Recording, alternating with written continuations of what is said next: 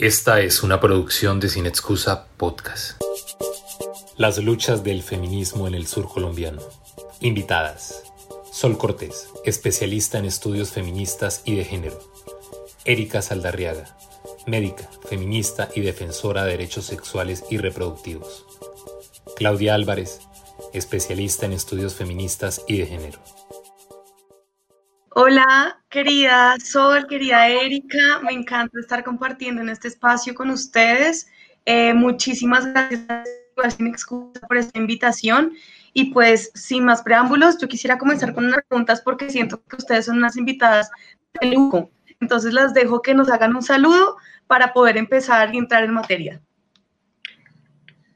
Hola, buenas tardes. buenas tardes, muchas gracias por la invitación a este espacio y pues gracias a ustedes también por compartir este panel el día de hoy. Hola, espero que este espacio sea muy, muy agradable, que aprendamos mucho, que compartamos mucho y, agradecerle al festival, obviamente, sin excusa por pensarse eh, este espacio en el marco de, de este gran festival sobre eh, luchas sociales y qué importante hablar de esas luchas que, que tenemos las mujeres y que continuamos haciendo.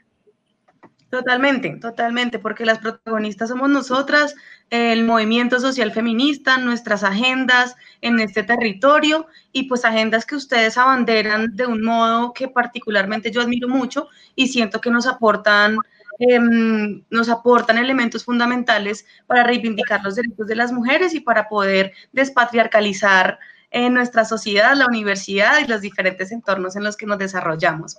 Entonces, pues bueno, nuevamente dándole la bienvenida tanto a ustedes como a las personas que se conectan con nosotras en este espacio. Em, yo quisiera comenzar haciéndole una pregunta a Sol. La idea no es que sea como un tipo de entrevista, yo preparé unas preguntas para ustedes, pero no es que sea como una entrevista, sino que es como una charla, así que eh, si Erika quiere intervenir con lo que está diciendo Sol, eh, yo de pronto por ahí en algún momento meto también la cucharada, entonces pues vámonos libres eh, de, de, hacer de este espacio algo ameno y que nos guste también. Entonces vamos a empezar con Sol. Sol, em, tú tienes un proceso muy bello que se llama entretejer, que muchas personas la conocemos a través de redes sociales y porque hemos visto diferentes actividades que incluso en el marco de la pandemia has llevado a cabo para acompañarnos a las mujeres también desde nuestro confinamiento. Entonces quiero empezar preguntándote, ¿qué es entretejer y de qué manera entretejer busca impactar la vida de las mujeres en nuestra región? Bueno, pues Entretejer es un espacio eh, de construcción colectiva en donde mm, he estado invitando a diferentes amigas, compañeras, parceras que le apostamos a la transformación del patriarcado en diferentes ámbitos a construir eh, escenarios en donde nos pensemos y repensemos la sociedad. Eh, desde Entretejer ofrecemos, nos hemos pensado diferentes hilos de acción ¿no? Que hacemos un tejido para la protección, el cuidado y, la sororidad entre todas. Entonces, eh, los hilos de acción van en primera línea el espacio de acompañamiento psicosocial, espacios de escucha eh, individuales. Eh, ese mismo acompañamiento psicosocial está en otro hilo de acción que, que, a mí me gusta mucho, que son los círculos de palabra, los espacios donde nos encontramos colectivamente, desde apuestas de conexión con el ser, espirituales también desde, desde esos elementos que hemos aprendido, ¿no? Respetando y, conteniendo y acogiendo a pero sabiendo que nuestra espiritualidad es importante, entonces hay círculos de mujeres ahí que, que, acompaño, que, que, sostengo y, y ayuda a sostener, ¿no? Y que enseño también son, todo el tiempo estamos pensando en, tiempo, en espacios de aprendizaje compartido. Bueno, fantástico. Yo debo decir que me siento súper privilegiada por haber podido ser parte de algunos de estos círculos de palabra sobre los que vamos a volver en un momento después de que le haga la primera pregunta que le tengo preparada a Erika. Eri, em, bueno, pues sabemos que haces parte de RUDA, la Red de Defensa y Acompañamiento en Derechos Sexuales y Reproductivos, una colectividad eh, bastante que surge hace bastante poco, pero que cada vez impacta más en la vida de las mujeres, en el escenario de lo público y en los debates que debemos darnos como sociedad. Entonces, Eri, cuéntanos qué es Ruda y de qué manera, al igual que le pregunté a Sol, buscar esta red impacta en la vida de las mujeres de nuestra región. Bueno, Clau, pues Ruda es una articulación, decimos que es como una articulación eh, de activistas. Acá hay gente de muchas profesiones, hay estudiantes, o sea, realmente estamos tratando de construir un grupo donde hayan diferentes puntos de vista y nuestro principal objetivo es poner en la agenda pública el tema de los derechos sexuales y reproductivos. Sabemos que en el Huila, pues obviamente es una, un departamento bastante conservador, eh, donde aún hay muchos tabúes, todavía hay mucha estigmatización alrededor de la sexualidad y la reproducción. Entonces, nuestra principal apuesta es básicamente como empezar a hablar del tema para desmitificar y para que se vuelva algo natural hablar de este tipo de derechos. Eh, nosotras tenemos, nosotros tenemos dos tipos de ejes de acción. Eh, por un lado, hacemos como un eje pues, de defensa como tal de derechos, en el cual pues, buscamos hacer incidencia pública. Eh, estamos articulando jornadas de información con diferentes entidades. Estamos realizando un diagnóstico eh, regional sobre, cuál, perdón, local sobre cuál es el estado de, la garantía de los derechos sexuales y reproductivos de las mujeres en, Neiva. Eh, y además tenemos una línea de acompañamiento en la cual pues buscamos poder brindar asesoría y apoyo a las personas que sientan que están siendo vulneradas en sus derechos sexuales y reproductivos, particularmente el derecho a la interrupción voluntaria del embarazo, que aún es un tema pues bastante estigmatizado, con bastante eh, dificultad para acceder a información de calidad. Entonces, como que brindamos estos espacios seguros para que las mujeres eh, que deseen eh, acceder a, a la interrupción voluntaria del embarazo pues tengan, digamos, un apoyo y no se sientan como que están solas contra el mundo. Eh, y yo siento que eso es muy importante, de hecho de que saquemos eh, estos temas como del tabú por allá en la familia, incluso en espacios abiertos todavía lo hablamos con mucha vergüenza. Entonces siento que ahí también, además del acompañamiento directo que hacemos de, caso, de casos, el hecho también de empezar a visibilizar los temas es, un, apoyo inmenso para, para que las mujeres empecemos a hablar de nuestra sexualidad, a hablar de nuestra reproducción sin culpa y con total conciencia de que somos unos seres autónomos y somos ciudadanas plenas y de primera categoría y somos seres sexuales. y de hecho me llama mucho la atención lo que estás diciendo porque claro, la primera barrera para el ejercicio pleno de los derechos sexuales y reproductivos, pues es el lenguaje, el no poder nombrarlo. Hace un momento estaba escuchando un podcast sobre de Carolina Sanín donde la invitaban y decía ella, es que no se habla de sexo, tú no sabes cómo tira el otro, la otra. Y las mujeres la, lo único que nos, nos decían de nuestro proceso de crecimiento sobre el sexo, la sexualidad es manténgase virgen, tiene que hacerse respetar. Entonces, lo poco o nada que sabemos, eh, pues a partir de la crianza y en esta sociedad patriarcal, es supremamente prohibicionista, ¿no? entonces, pues como que es muy político hablar de lo sexual, del placer y de la libertad ligado a ello. Entonces, me parece muy interesante el ejercicio. Bueno, ahora vamos a volver sobre Ruda.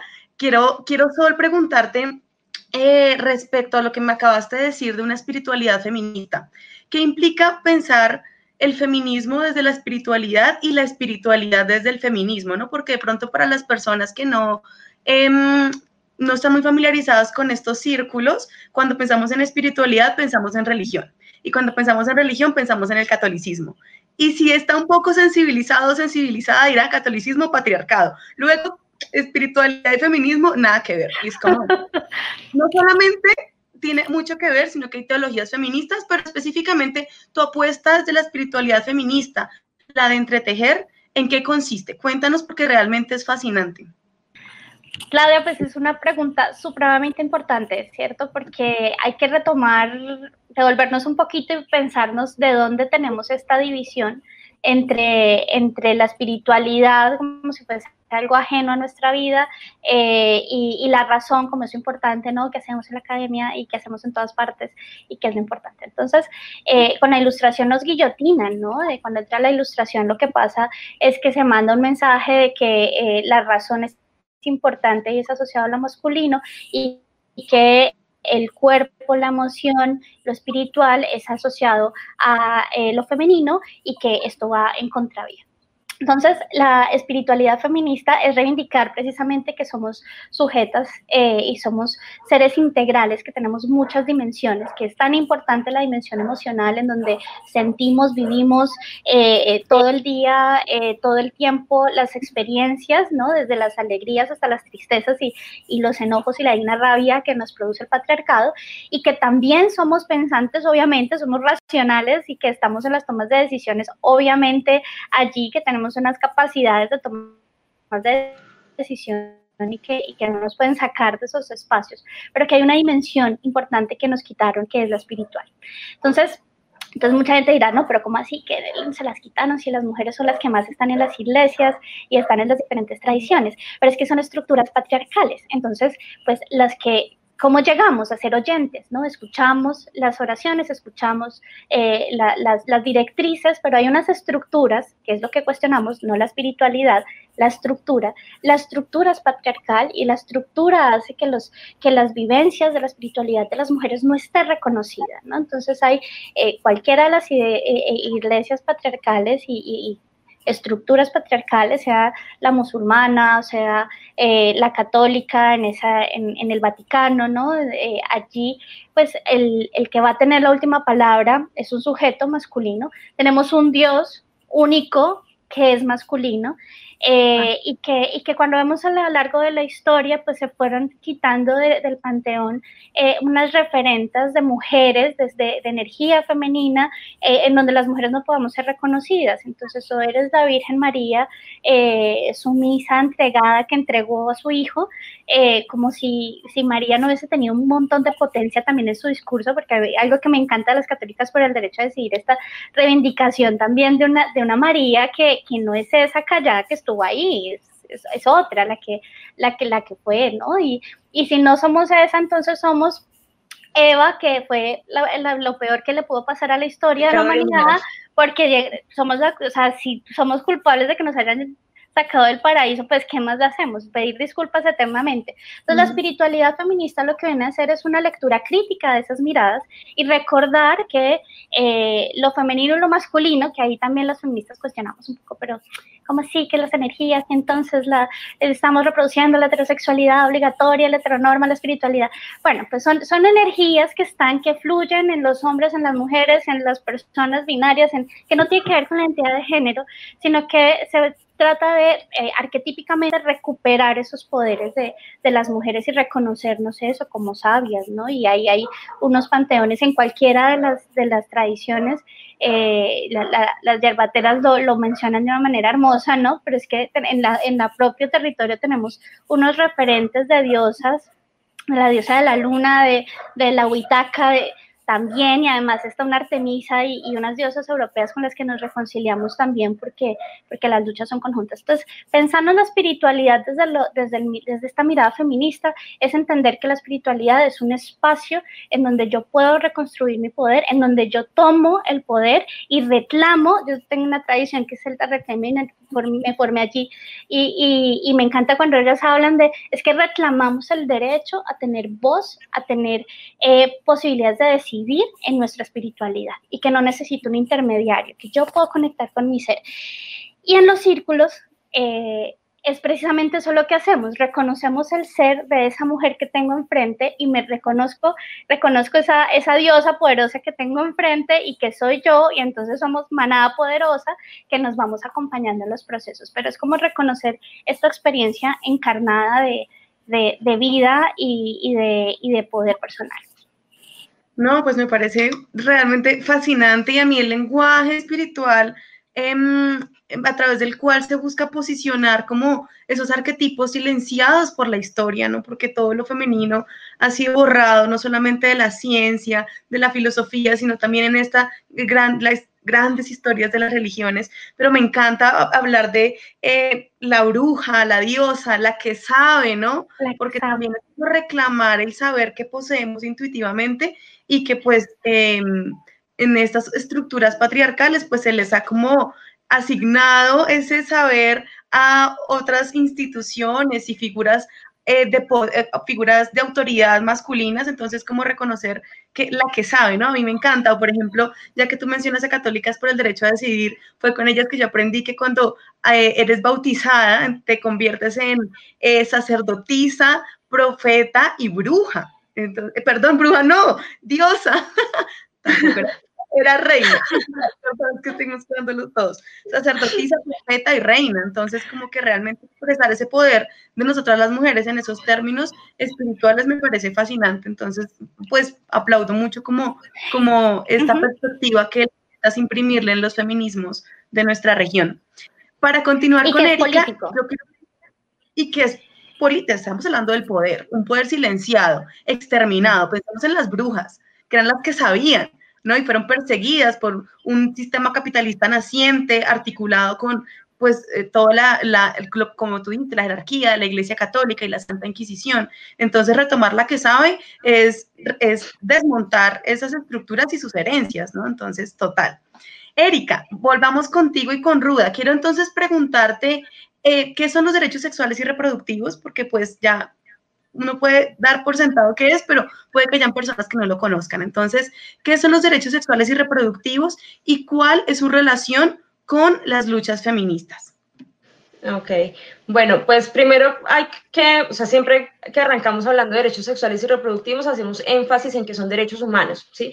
Pero quizás son eh, mm, los derechos humanos menos eh, conocidos o menos reconocidos por las personas, incluso por las instituciones.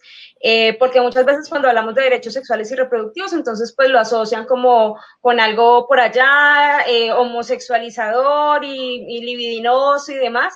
Y pues no, realmente o sea, hay que entender que hace parte de nuestras interacciones humanas y que pues como tal son derechos humanos. Además, hay que hacer una distinción de que unas cosas, unos son los derechos sexuales y otros son los derechos reproductivos. Los derechos sexuales se refieren sobre todo como a la libertad de poder ejercer la sexualidad de una manera saludable, sin violencia, sin abuso, sin discriminación, sin coerción, eh, mientras que los derechos reproductivos ya se refieren más directamente con, eh, digamos, mi capacidad de decidir en libertad cuántos hijos tener eh, o no tener hijos, con qué intermedio de tiempo tenerlos con quién tenerlos, si cómo veo yo mi configuración de familia, si veo que mi familia va a ser simplemente con mi pareja o si quiero mm, adoptar o si quiero tener hijos, eso, como todas esas decisiones que están alrededor como de la conformación de familia están en relación a, los derechos reproductivos, sin querer decir con eso que se relacionen con el fin último de tener hijos. Al contrario, es precisamente tener la capacidad de decidir si quiero o no, cada cuánto y con quién. Em, y en ese sentido, pues son los derechos tanto sexuales como reproductivos, pues no son solamente de las mujeres, sino que son de todas las personas, eh, independientemente de su raza, género, eh, de, todas, realmente es para todas las personas, eh, pero no podemos negar, como mencionaba ahorita Sol, que hay unas estructuras patriarcales que han minado más estos derechos para, para las mujeres. entonces, por ejemplo, hablamos de un derecho sexual como el derecho al placer, ¿sí? Que es un derecho que me encanta porque es que además a nosotros nos han negado el placer todo el tiempo. Entonces el niño juega de chiquito con el pene y es como que, ay, tan chistoso, pero si la niña juega con su vulva, entonces ya es que, que, terrible, ¿no? Es que mire la niña, eso no se hace, ¿sí? Y nos enseñan todo el tiempo a estarnos, em, digamos, echando culpas por sentir placer, ¿sí? Eso hace parte de un derecho eh, eh, sexual. Y también, por ejemplo, el derecho reproductivo, como mencionaba eh, Sol, nos han guillotinado tanto que es que ya ni siquiera, o sea, no tenemos poder en, en, muchos aspectos, pero además no tenemos poder, o según las personas, no tenemos poder sobre nuestros propios cuerpos, ¿sí? Entonces, tenemos eh, por ley la sentencia de la Corte que nos dice que podemos acceder a la interrupción voluntaria del embarazo bajo ciertas causales que finalmente pues eh, terminan brindándome a, mí la posibilidad de que si ese embarazo trunca mi proyecto de vida o me genera eh, alteración en mi salud mental, lo pueda interrumpir, pero aún vemos que hay muchas personas que ni siquiera porque ya está en una norma, eh, nos, nos, nos, garantizan y nos siguen juzgando y nos siguen poniendo barreras para, para poder ejercer este derecho reproductivo, por ejemplo.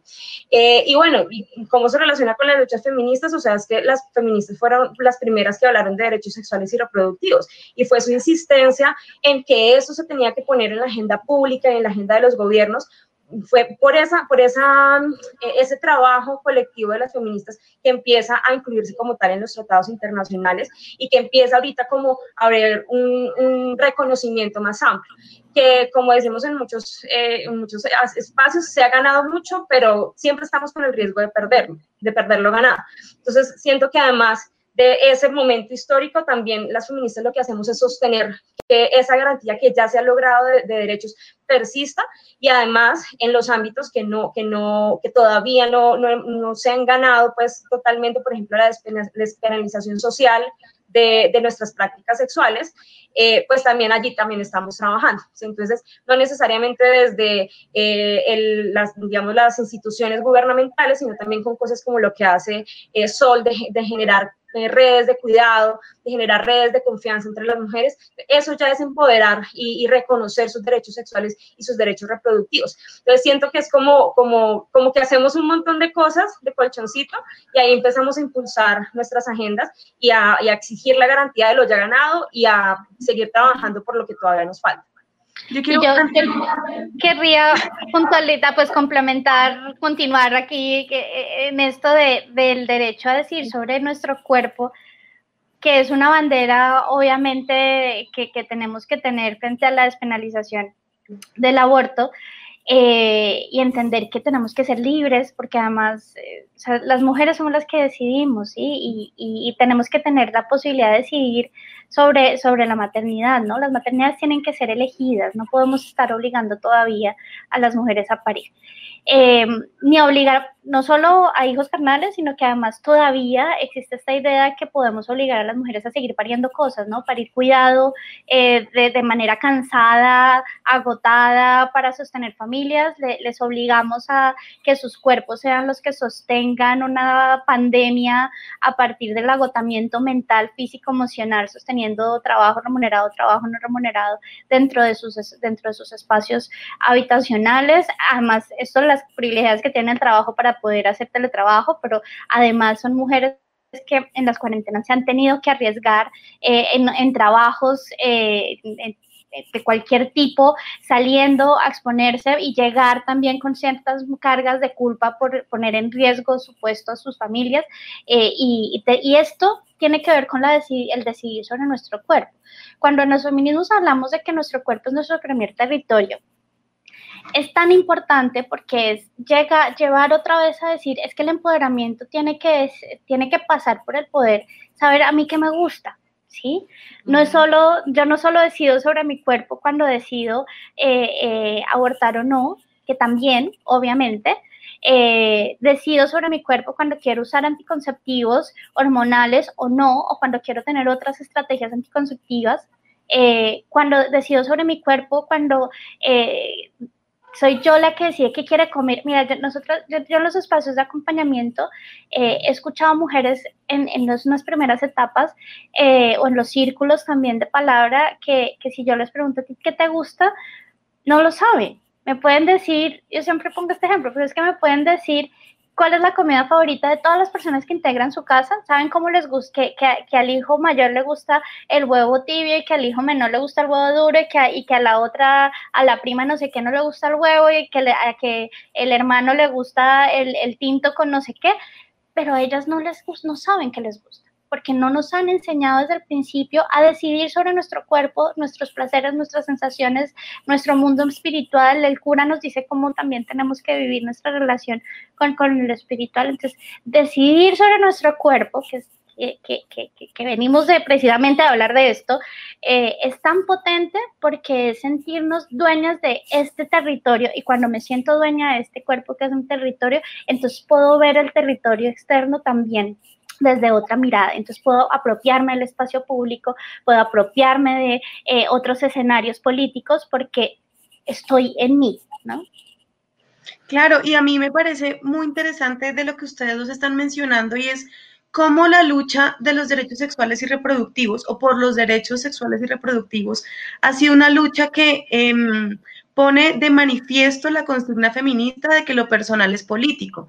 Entonces, no por, es, no por nada lo que dice Erika, eh, pues es, es, cierto, ¿no? Fuimos las feministas las que posicionamos esta agenda en el ámbito público y que lo sacamos de lo íntimo, sacamos la reproducción, sacamos el placer, sacamos la anticoncepción, lo sacamos del ámbito privado y lo posicionamos en unas, en unos, en unas agendas públicas que paulatinamente se han venido transformando en unas garantías que los estados em, pues tienen para con nosotras como, ciudad, como ciudadanas plenas.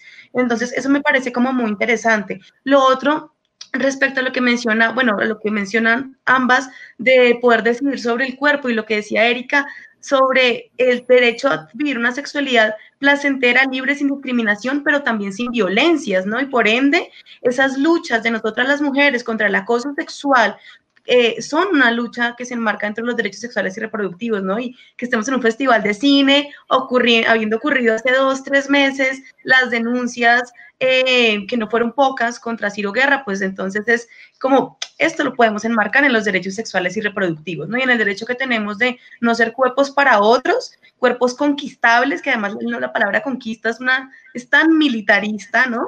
Tan colonizadora, que es como, bueno, en de toda esta gama de temas hablamos cuando hablamos de nuestro derecho a decidir. Entonces, pues, fantástico. Sol, eh, yo quiero preguntarte algo por un comentario que tú hiciste sobre el trueque y entretejer. Y hablaste que es una apuesta no solo feminista, sino anticapitalista.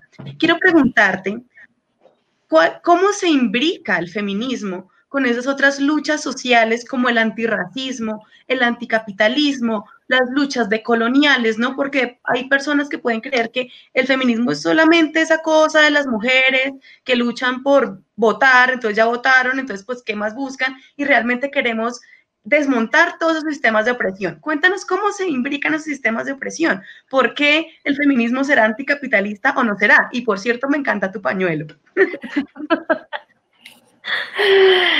Sí, yo creo que eh, cómo se imbrincan entendiendo que las mujeres, eh, que los sujetos estamos atravesados por múltiples dimensiones, por múltiples eh, estructuras de poder. Que políticamente, estratégicamente, conceptualmente, hemos tenido que partir en pedacitos para entender qué era lo que estaba pasando ¿cierto? Que hemos tenido que analizar cómo funciona el sistema colonial para entender todos los procesos de blanqueamiento con todos los procesos colonizadores ¿sí? Que hemos tenido que estudiar cómo funciona el capitalismo con todos esos procesos de apropiación de los, de, los diversos capitales que existen, que hemos tenido que entender cómo funciona el sistema sexogénero, el sistema de género, para entender que existe un sistema patriarcal que nos oprime y que jerarquiza a lo femenino, eh, dejándolo en lo oprimido, todos los cuerpos feminizados en eso oprimido.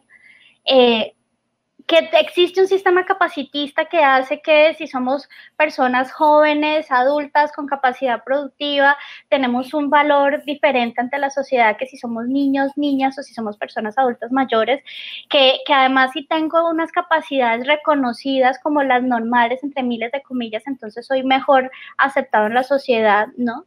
Eh, cuando, cuando el que todas las personas no podemos sentirnos incluidas en la sociedad es un problema de la sociedad y del Estado, no la, del sujeto. ¿sí? Si yo, yo siempre pongo el ejemplo de si yo no tuviera, si, si, no, si yo hubiera nacido hace muchos siglos, pues yo no podría movilizarme, no podría estudiar, no podría hacer muchas cosas porque no hubieran inventado esta tecnología que se llaman gafas y que si me las quito no puedo hacer un montón de cosas. ¿sí?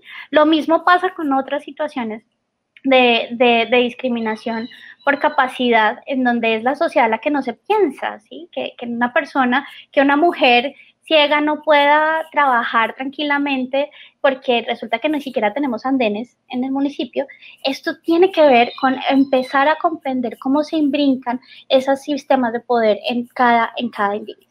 Entonces, la interseccionalidad, que es como esta, esta perspectiva, estas gafas que nos ponemos para comprender todo este berenjenal, porque es que resulta que yo puedo ser una mujer negra y puedo ser una mujer negra lesbiana eh, y, que, y que la política pública me tiene que comprender desde todo eso que soy y no me puede dividir en pedacitos y no me puede mandar a lo que a, mi aspecto de mí que es mujer mandarlo a la oficina de la mujer y mi aspecto de mí que es negra mandarlo a la oficina de negritudes y el aspecto de mí que es lesbiana mandarlo a la oficina de las diversidades sexuales, ¿cierto? No, no se puede, sino que tenemos que entender que somos todo eso Eh, es, a eso es cuando le llamamos al entendernos sin brincadas, entender la diversidad y la pluralidad que, que, que estamos. Pero también no solo las opresiones que se imbrincan, sino los privilegios, porque es que yo soy blanca mestiza, ¿sí? Sol, como sol, soy blanca mestiza y tengo unos privilegios cuando estoy en el territorio colombiano,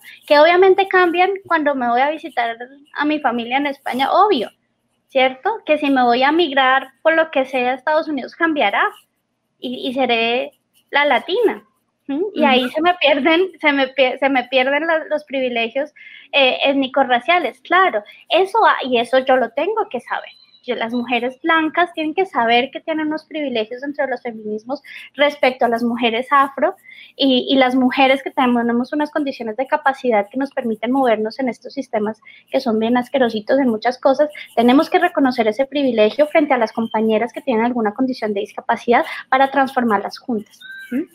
Va maravilloso. Y que es un proceso, y que es un proceso, y que hay que reconocer que eh, las yo, yo salí hace poco de unos espacios en donde se cuestionaban a las feministas blancas y yo digo, sí, pero no es que ellas tenían esos discursos, obviamente tenían que ser cuestionados, pero si no hubiese sido por ellas, nosotros no estaríamos esta reflexión.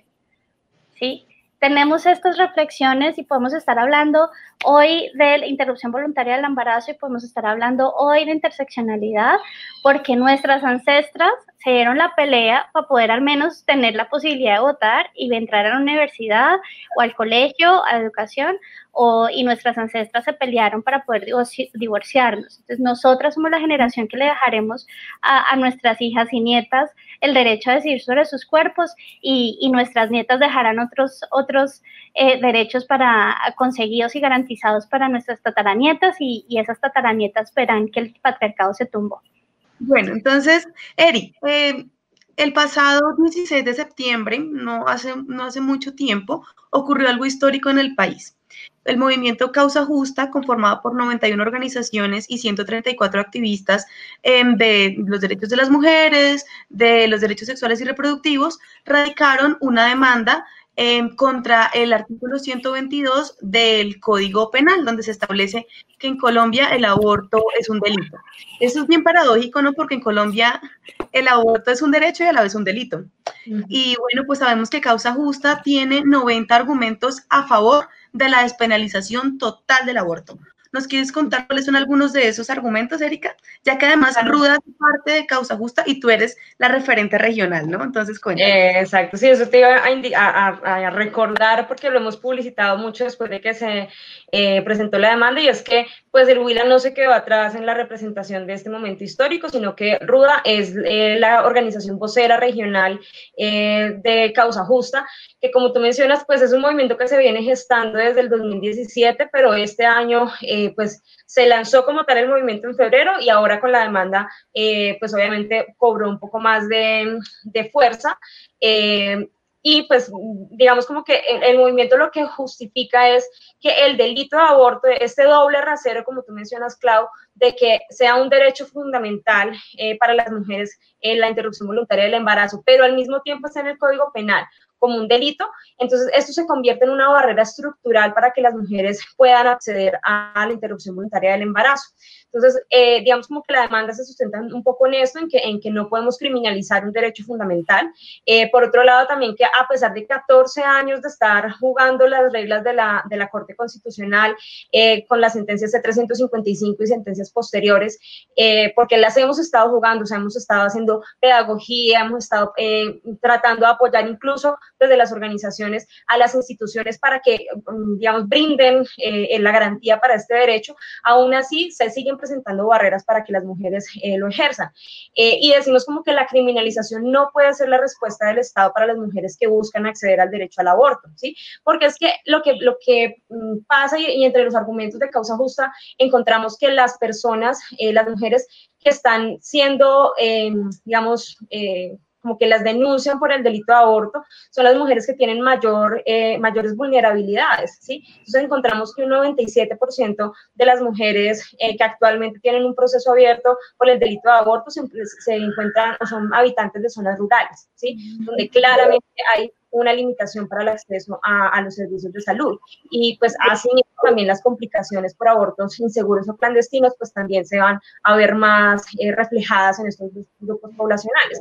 Y algo que es, o sea, que uno dice como que no, no tiene lógica en, en nuestro país es que incluso hayan em, niñas menores de 14 años que estén llevando procesos de delito de aborto, sabiendo que, se, o sea, que la Corte dice una de las causales para que tú puedas acceder a un aborto es violación y se sabe que las niñas por debajo de 14 años, eh, pues así, eh, o sea, ya se asume que es un, caso de violencia sexual. Entonces son todas estas cosas que, que, en sumatoria nos van diciendo, pues definitivamente el delito lo que hace es ponernos más barreras a las mujeres y además también, eh, pues yo soy médica y uno de los, de los puntos o los argumentos de causa justa es que también el delito de aborto genera estigma y temor en los profesionales y las profesionales de salud. ¿Por qué? Porque puede que yo sepa que no, que, que digamos, me conozca la, normatividad. Eh, pero si alguien me, me, impulsa, me denuncia por el delito de aborto, ¿sí? así yo tenga la razón, pues igual el proceso judicial pues me lo voy a ganar, ¿sí? Entonces así yo, mm, digamos, mm, cumpla la norma, eh, de todas maneras, el solo hecho de que, de que a mí me digan que me pueden denunciar por el delito de aborto, pues para mí como profesional de salud, pues va a generar un temor y un miedo que de pronto me, me haga, eh, pues no lo estoy justificando, pero favorezca el hecho de que se pongan barreras a las mujeres. Claro, exactamente. Y además, eh, esta estigmatización muchas veces no va solamente de la mano de, lo, de, lo, judicial, sino también del mismo entorno médico, ¿no? Entonces, pues es como, como conocemos casos de colegas en, en, ciertos departamentos donde les mandan coronas fúnebres eh, cada vez que hacen un aborto, ¿sí? Entonces, pues, o sea, tenemos que sacar el debate de la parte penal y volverlo a poner a donde corresponde, que es en la parte social y seguir trabajando ahí. Pero si no tenemos, eh, si, todavía tenemos el delito de aborto, esto va a ser cada vez más difícil. Entonces, es es, como lo, que, lo que resume el movimiento Causa Justa. Eh, pues estamos esperando a, ver cómo, cómo resulta todo esto, pero pues obviamente la invitación para todos y para todas es que nos sumemos al movimiento. Esto no es una cosa por allá de las mujeres. Eh, feministas solamente, sino que esto nos, nos, nos, toca a todas y a todos. Incluso la Mesa por la Vida y la Salud de las Mujeres hizo una encuesta de percepciones eh, y en esta encuesta el 61% de, de, las personas encuestadas coincidían en que eh, no les parecía que las mujeres debieran ir a la cárcel por acceder a la interrupción voluntaria del embarazo. Entonces vemos que hay una mayoritaria aceptación de que, de que el delito de aborto pues no, no, no no, evita que las mujeres aborten y por el contrario pone más barreras y pues hace también perder credibilidad en las instituciones estatales. Entonces, pues a que nos sigamos sumando y a que sigamos eh, compartiendo los, argumentos de causa justa porque hay de todo, o sea, hay de argumentos jurídicos, argumentos médicos, o sea, hay de todo tipo de argumentos porque son alrededor de más de 80 argumentos que en un proceso investigativo muy acucioso se han venido construyendo para darle impulso a la demanda. Erika, antes de darle nuevamente la palabra a Sol, em, tú nos mencionaste unas barreras. Em, ¿Cuáles son esas barreras que se presentan en, pues, en el sistema de salud, que tú las conoces de primera mano por tu profesión, pero en general, cuáles son las barreras a las que se enfrentan las mujeres em, que buscan realizar su interrupción voluntaria del embarazo de manera legal, ¿no? Porque además sabemos que los embarazos, las interrupciones voluntarias del embarazo que se realizan en el país de manera legal están entre el 1 y el 9%. Todas las demás se realizan a través de procedimientos que puede que sean inseguros y que pueden exponer eh, o vulnerar la salud y la vida de las mujeres. Entonces, cuéntanos brevemente algunas de esas barreras para ir cerrando y hacerles la pregunta final a cada una. Ok, pues bueno, ahí siento que lo, como lo veníamos hablando, la primera, primera barrera es, la, la, propia, ¿sí? La barrera social eh, porque hemos estado socializadas en que, pues en que tenemos que ser madres, en que no podemos tomar ese tipo de decisiones. Entonces, la primera barrera es eso y por eso el trabajo de organizaciones como Católicas por el Derecho a Decidir que buscan eh, despenalizar las conciencias, hablan ellas, o sea, quitar como toda esta culpa de alrededor de la interrupción voluntaria del embarazo es esencial. Eh, y por otro lado, pues ya nos chocamos con las barreras administrativas y las barreras médicas. Entonces, pueden haber dos escenarios que son casi, o sea, son similares, pero son, tienen sus diferencias. Entonces, por un lado, puede que yo me encuentre con un médico o una médica que me diga que no, que a él no le parece o a ella no le parece que yo esté tan mal, eh, o que más, más, bien porque no lo pienso dos veces y que me empieza a presionar para no, eh, pues para que yo no acceda al procedimiento, ¿sí? Eh, recordemos que eh, una mujer puede acceder a una interrupción voluntaria del embarazo bajo tres causales, cuando es por violencia sexual, primero cuando es por violencia sexual, segundo cuando hay malformación del feto que haga em, que el feto no pueda vivir por fuera del útero, eh, y tercero cuando afecta la vida, cuando hay un posible riesgo de la vida o la salud de la mujer. Y en salud incluimos la salud mental si hay algo que a mí me está generando síntomas depresivos sin tener un diagnóstico psiquiátrico, pero si me está generando que se me trunca mi proyecto de vida, entonces ahí yo ya entro en las causales. Esta visión amplia de, de la sentencia, muchos médicos o médicas no la tienen en cuenta, ¿sí? Entonces es como que yo no la veo tan mal, entonces no le voy a negar el servicio y resulta que el infierno va por dentro, ¿sí? Entonces que porque no, no, no viene a la, a la persona totalmente descompuesta, entonces empiezan a poner barreras. Eh, y digamos que, bueno, segundo escenario, puede que entonces el médico me dé el certificado y no haya ningún problema. Entonces ya ahí eh, pasa con la parte administrativa. ¿sí? Se supone que las, eh, las EPS eh, tienen cinco días hábiles para resolver el procedimiento. Pero pues si yo tengo una mujer y le digo, listo, este es el procedimiento, vaya a su EPS, lo autoriza. Y allá va y le dicen, ah, pues sí, pero entonces vengan un mes y miramos a ver cómo está.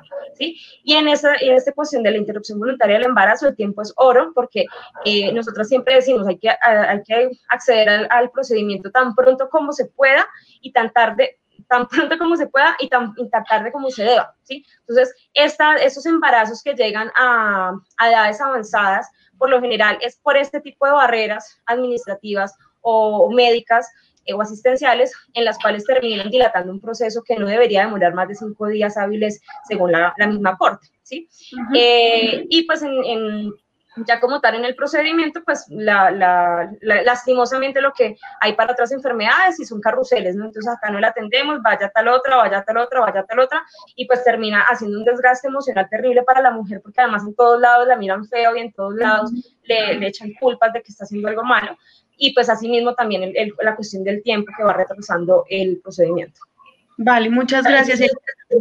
Hablando, tocamos primero el tema de las violencias em, basadas en género, del acoso sexual y ahora que estamos hablando de la IBE, tú desde Entretejer haces acompañamientos tanto a mujeres que em, desean interrumpir o están en un proceso de interrupción voluntaria del embarazo, como mujeres víctimas de violencias basadas en género, ¿no? Sabemos que, por ejemplo, haces una activa de mujeres que han denunciado públicamente casos de acoso em, y de violencia sexual y que pues sabemos que la simple denuncia no hace que el daño eh, se, se supere, ¿no? O bueno, o se, se, se reduzca. Entonces, se pare. Entonces, cuéntanos, Sol, ¿qué es pensar el acompañamiento a mujeres víctimas de violencias basadas en género y al acompañamiento a mujeres que desean interrumpir voluntariamente su embarazo desde una perspectiva feminista, que es la que tú em, pues tienes en Entretejer? Bien, bueno, eso además me permite retomar algunas cosas de, lo que dice él. Em, ¿Qué es el acompañamiento feminista? Es un acompañamiento que entiende que la voz importante es la de las mujeres, ¿sí? Que las expertas sobre la vida de lo que les está pasando son las mujeres. Y que lo que nosotros hacemos como acompañantes, como eh, escuchadoras, como, eh, como, como espejo, es, generar las herramientas para que recordarles, eh, que ellas recuerden que, que, son sabias y que pueden confiar en su voz interior y que pueden confiar en todas esas deducciones que están haciendo. ¿Y a qué va esto? Pues que, por ejemplo, en términos de, aborto, acompañar el PrEP durante y post emocionalmente para que sea informado, para que tengan toda esa información, es que las mujeres lleguen con menos miedos que son impuestos por la sociedad, ¿sí? Porque hablar de aborto seguro no es aborto institucionalizado. Hablar de aborto no es hablar de que las mujeres, eh, aborto seguro no es hablar de que las mujeres vayan a las instituciones de salud, es que el problema es que están llegando, las que están llegando a las instituciones de salud están siendo violentadas. ¿Sí? Las instituciones están generando unas violencias ginecobstétricas muy fuertes, porque cuando a ti te ponen barreras institucionales para acceder a lo que es tu derecho, que es interrumpir voluntariamente tu embarazo, porque no es que necesite demostrar que estoy depresiva, loca, angustiada y que me van a meter al psiquiátrico, no, es que no quiero, no quiero. ¿Sí? Y yo soy tan sabia de, de, entender mi vida porque solo yo conozco lo que me está pasando a mí y cuál es mi proyecto de vida y que yo tomé la decisión hace cinco años, diez años, muchos años que, que no quiero tener hijos y ya, y no tengo que pedirle disculpas al mundo por no querer tener hijos, ¿sí? O que los quiero tener después, si llegan, ¿sí? O que ya los tuve y que los que tengo son, son hermosos y los amo, porque es que las, las mamás, las mamás abortan también.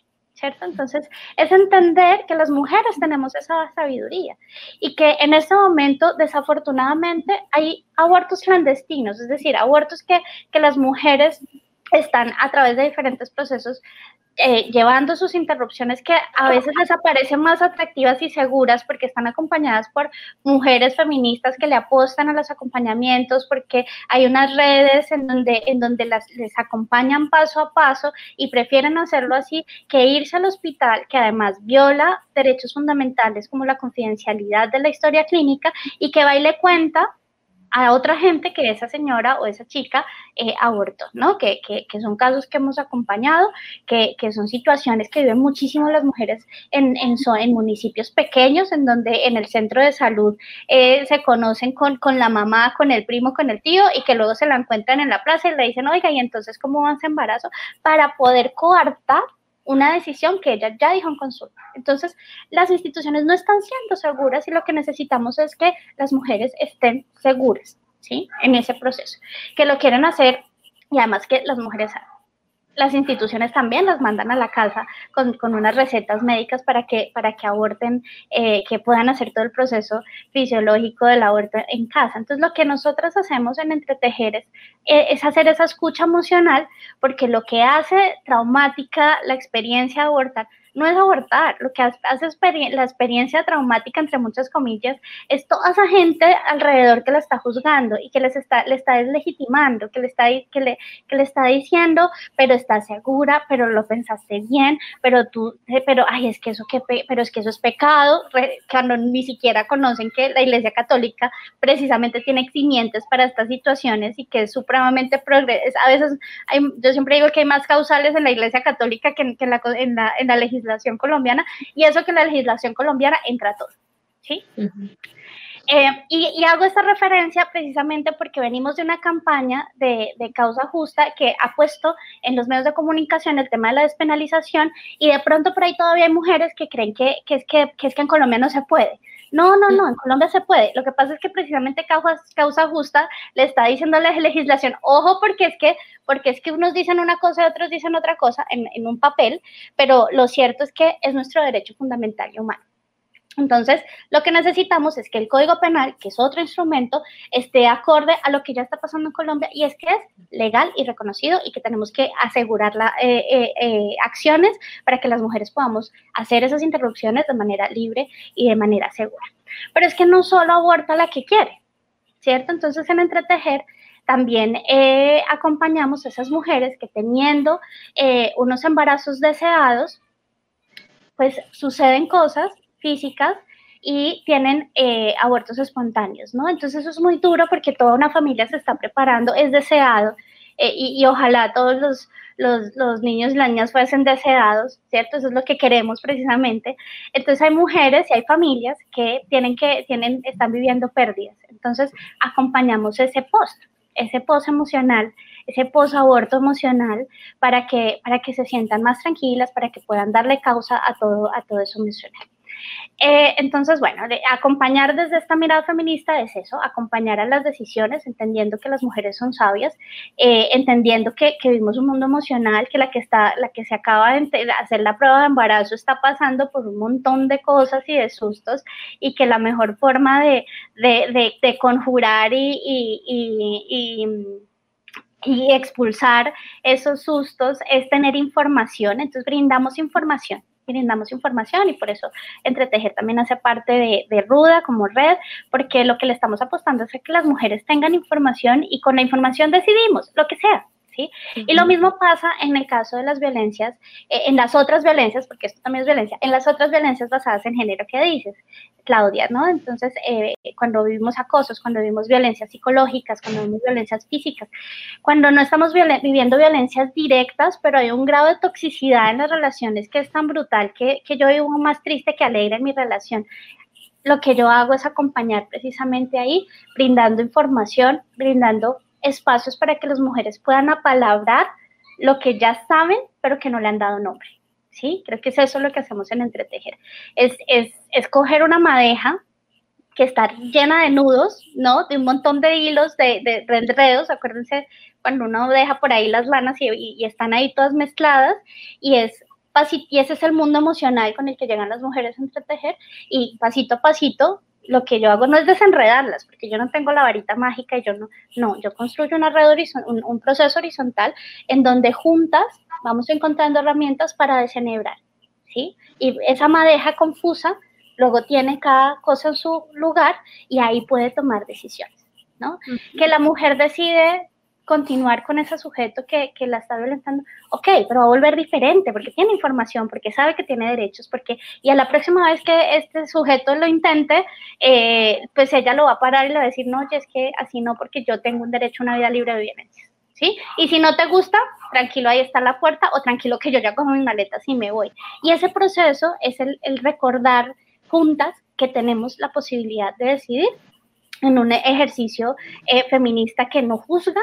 Eh, el hablar de acompañamiento eh, feminista es entender eso de la sororidad, ¿no? La sororidad es ese concepto que utilizamos para recordar que, que nosotras somos hermanas y somos amigas, desde el entender el cuidado, ¿no? La, la, la, la, comprensión de una ética del cuidado que es contextual, que, que, que es relacional, ¿no? Que es entender qué está pasando en ese momento eh, y sobre todo eh, es una apuesta por luchar contra, contra unas dinámicas profesionales y unas dinámicas eh, culturales que son androcéntricas. Entonces, siempre ponemos al chico, a los hombres en el centro.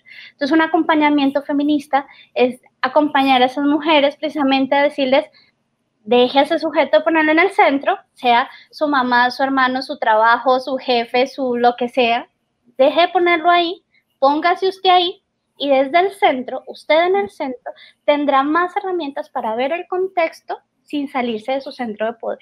Y entonces podremos tomar decisiones de empoderamiento y de autonomía y, y de libertad. Vale, fantástico. Autonomía, derecho a decidir, libertad, creo que han dicho cosas muy importantes, chicas. Lastimosamente ya estamos llegando al final de este espacio. Entonces quiero que para cerrar, em, cada una en una frase, en una frase, no un párrafo, en una frase, nos cuenten por qué es importante visibilizar, hacer visibles, darle visibilidad a la de un espacio de difusión cultural como es sin excusa y más en una temática como son las luchas sociales en nuestra región. Entonces, una frasecita, invitación para que la sigan en redes, despedida y pues nos vemos en otra ocasión, mis bellas y poderosas mujeres. Bueno, pues, eh, pues primero que todo agradecerle al Festival Sin Excusa por la invitación. Creo que hemos charlado muy rico, se nos pasó, me pasó el tiempo volando. Eh, y pues, como dice Clau, el, Festival Sin Excusa, pues a nivel regional es, es un espacio muy importante de visibilización de cosas, ¿sí? Y el hecho de que las luchas feministas estén aquí incluidas, yo siento que es muy importante porque cada vez nosotros estamos alzando más nuestra voz y cada vez estamos siendo más conscientes de que somos sujetos políticos, eh, que somos ciudadanas plenas, pero eso no lo podemos hacer nosotras solas. Si nosotras ya hacemos un gran trabajo, pero necesitamos sí o sí que haya eco en diferentes sectores, ¿sí? Entonces, como que ya en la universidad tenemos mucho espacio ganado, eh, ya, o sea, como que en diferentes sectores vamos ganando muchos espacios. Y el hecho de que acá también vayamos abriendo, que vayamos abriendo estos espacios, es también poder eh, acceder a otros, eh, digamos, a otros escenarios y poder, siguiendo, poder seguir poniendo en la agenda pública los derechos sexuales y reproductivos y nuestros derechos como mujeres. Bien, pues eh, yo creo que es tan potente lo que está pasando en este Sin Excusa y yo felicito tanto a, a, Sin Excusa por este compromiso enorme de, intentar transversalizar una perspectiva de género en, el hacer el festival, porque es que no solo este espacio, ¿sí? Algo que me encanta de, de, mm, este festival, de esta edición, es que no es que estemos hablando las mujeres en este espacio que nos dejaron por ahí, ¿no? Como para decir, vengan chicas, hablemos, sino que de verdad se han hecho la tarea de, pensarse más o menos en lo posible, porque yo sé que ha sido difícil pensarse que existan directoras y directores, porque, porque el mundo cultural es tremendamente patriarcal. Entonces ellos han hecho un esfuerzo enorme porque realmente las mujeres estamos en todos los niveles, ¿sí? O sea, tenemos una Yoconda Belli, de, una poeta feminista eh, eh, en, allí, ¿no? Entonces como que, que eh, a, a, mí me emociona esto porque nosotras no podemos seguir trabajando uno solas. Si esto no es la tarea de las mujeres, el que nos dejen de matar, o el que nos dejen de golpear, o el que nos dejen de humillar, o todas las violencias, no depende de nosotras únicamente, ¿sí? De nosotras depende aprender a recordar que somos poderosas y luchar contra ese sistema patriarcal interno y externo, pero al resto de la sociedad le corresponde generar espacios seguros para las mujeres y garantistas del derecho a una vida libre de violencia. Y las violencias no son solo eso que llevamos a la fiscalía sino que existe en la base de las pirámides, de la pirámide de las violencias, existen violencias culturales y estructurales, que es lo que posibilita después que exista una violencia directa.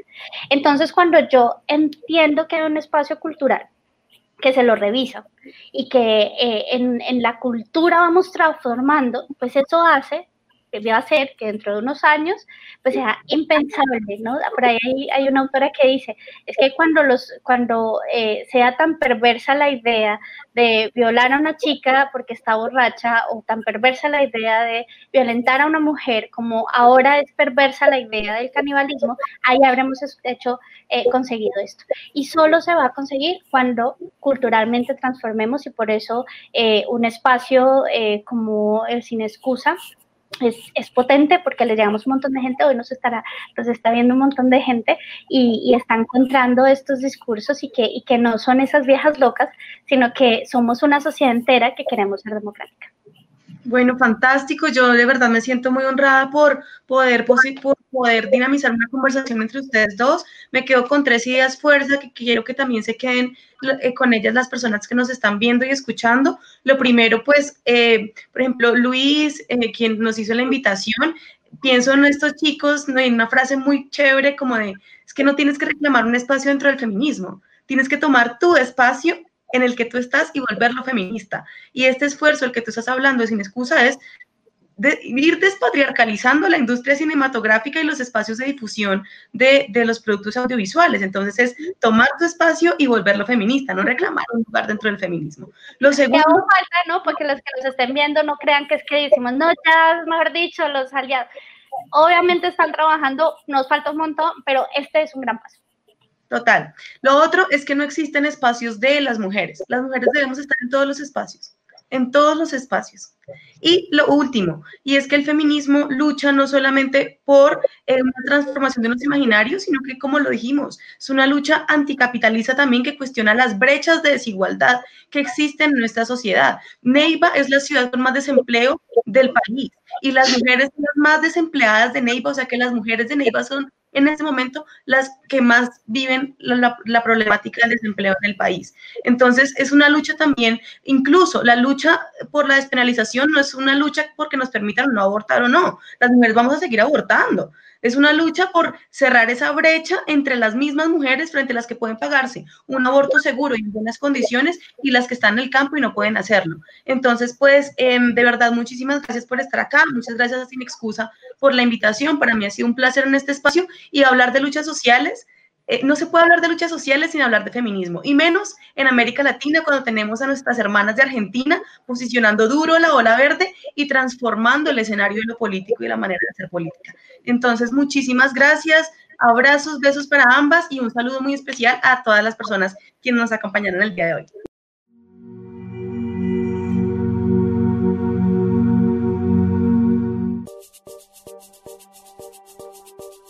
Esta fue una pieza de Sin Excusa Podcast, con la producción de Luz Viviana Cardoso, la edición de Laura Prada, la asesoría de Tomás Pérez Bisón y la locución de Sebastián Arias Palomá. Este podcast y Sin Excusa 15 años fueron posibles gracias a Universidad Sur Colombiana, Ministerio de Cultura, Gobernación del Huila y su Secretaría de Cultura y Turismo, Alcaldía de Neiva y su Secretaría de Cultura, Secretaría de la Mujer y Secretaría de Paz, Proimágenes Colombia, Temporada de Cine Crea Colombia, Fondo para el Desarrollo Cinematográfico, Embajada de México en Colombia, Instituto Mexicano de Cinematografía, Electrohuila, Bancolombia, Infihuila, Comotor, El Patio, Adit, Pavia, Autocinemas del Sur, Diario La Nación, OPA Noticias, Pitalito Noticias, Noticias 24-7, W Magazine, Periódico y Radioperiódico Agrohuila, La Gaitana, Portal Independiente, Radio Universidad Sur Colombiana, Laboratorio de Televisión y Centro de Producción Audiovisual de la Universidad Sur Colombiana, Bavilla Cine, ANAFE, Consejo de Cinematografía del Huila, Boyaguer, Juan Perdomo, Jimmy Tengonó, Producción Audiovisual, Foncultura, Fundación Huellas.